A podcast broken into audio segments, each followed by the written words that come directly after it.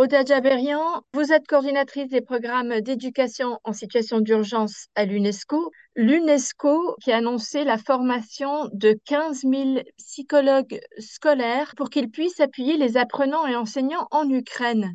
Alors, en quoi consiste euh, cette formation? Et pourriez-vous nous donner quelques exemples concrets des outils qui sont partagés ou enseignés? Comme vous le savez, euh, aujourd'hui, la population ukrainienne vit dans un stress constant et court un risque élevé de souffrance émotionnelle et de problèmes de santé mentale. Dans le secteur de l'éducation, on sait que 26% des adolescents ukrainiens ont reçu un diagnostic de troubles de stress post-traumatique. 75% des écoliers ont vécu du stress et 54% des enseignants ukrainiens sont professionnellement épuisés.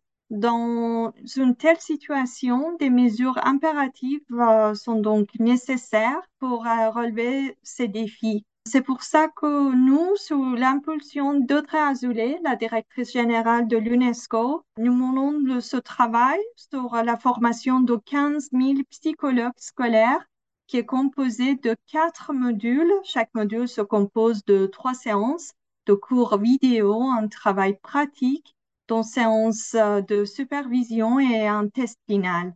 En fait, la formation est en ligne et à rythme individuel, à compléter en quatre semaines.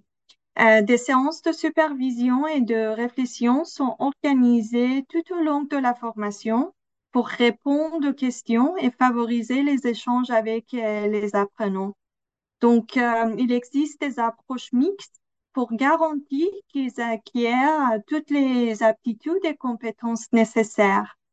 Euh, les sujets couverts par la formation comprennent les politiques et guides nationaux, mais aussi internationaux euh, en matière de santé mentale et soutien psychosocial, les méthodes et les outils de diagnostic destinés aux psychologues scolaires, ainsi que les conseils en ligne dans le contexte, bien sûr, euh, de la guerre. Par exemple, euh, dans un des modules, les psychologues découvriront les outils de diagnostic et les protocoles euh, permettant d'identifier le stress et le trouble de stress post-traumatique qui sont malheureusement couramment observés euh, chez les enfants ukrainiens d'aujourd'hui. Dans ce contexte, au cours de cette séance, les psychologues apprendront les manifestations de stress et du trouble de stress post-traumatique comment évaluer les symptômes biologiques, mais aussi psychologiques pour les diagnostiquer et comment surveiller les troubles de stress post-traumatique à l'aide d'un formulaire de procédure. Ils apprendront aussi à l'intervention en cas de crise, également appelée psychothérapie, pour lutter contre le trouble de stress post-traumatique euh, chez les enfants. Vous mentionnez euh, par exemple les manifestations euh, physiques. Est-ce que vous pourriez donner un exemple pour les auditeurs qui ne sont pas euh, forcément familiers avec ce genre de... Oui, bien sûr. Malheureusement, constamment, on entend les, les histoires sur les différents impacts de la guerre. Certains élèves ont des problèmes de sommeil. D'autres présentent des comportements anxieux. Certains sont devenus passifs et silencieux, tandis que d'autres sont devenus plus agressifs avec les comportements d'escorteurs. Alors, c'est une formation qui est fournie euh, par l'UNESCO, mais à la demande de l'Ukraine. L'Ukraine, qui, comme on le sait, est en guerre depuis un an et demi. À quoi répond-elle exactement? Vous avez un peu déjà évoqué, mais à quoi répond-elle exactement? En fait, euh, l'UNESCO soutient la transformation du système de soutien en santé mentale et psychosociale dans le secteur de l'éducation en Ukraine. Cet objectif a été identifié en fonction de la priorité et des besoins du ministère de l'Éducation et de Sciences en Ukraine et constitue une partie essentielle de la campagne nationale sur la santé mentale et soutien psychosocial dirigée par la première dame de l'Ukraine.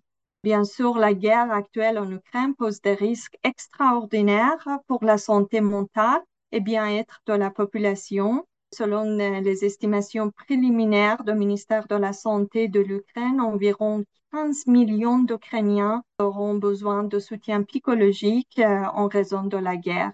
Les conséquences psychologiques et sociales de conflits armés peuvent être aiguës à court terme, mais elles peuvent également compromettre la santé mentale et le bien-être psychosocial de la population touchée à la longue terme. Euh, c'est pour ça que plus de la moitié des problèmes de santé mentale commencent avant l'âge de 14 ans et trois quarts avant de l'âge de 18 ans. Et à l'UNESCO, on est bien convaincu que l'enfance, c'est une période critique pour protéger la santé mentale et de la population. Et aussi, la santé mentale et le bien-être sont essentiels, pas seulement au niveau individuel, mais aussi pour l'avenir de chaque pays. Rhoda, avez-vous entendu des témoignages de la part des formateurs ou des enseignants qui décrivent la situation que vivent les enfants? Vous avez évoqué quelques-uns des symptômes.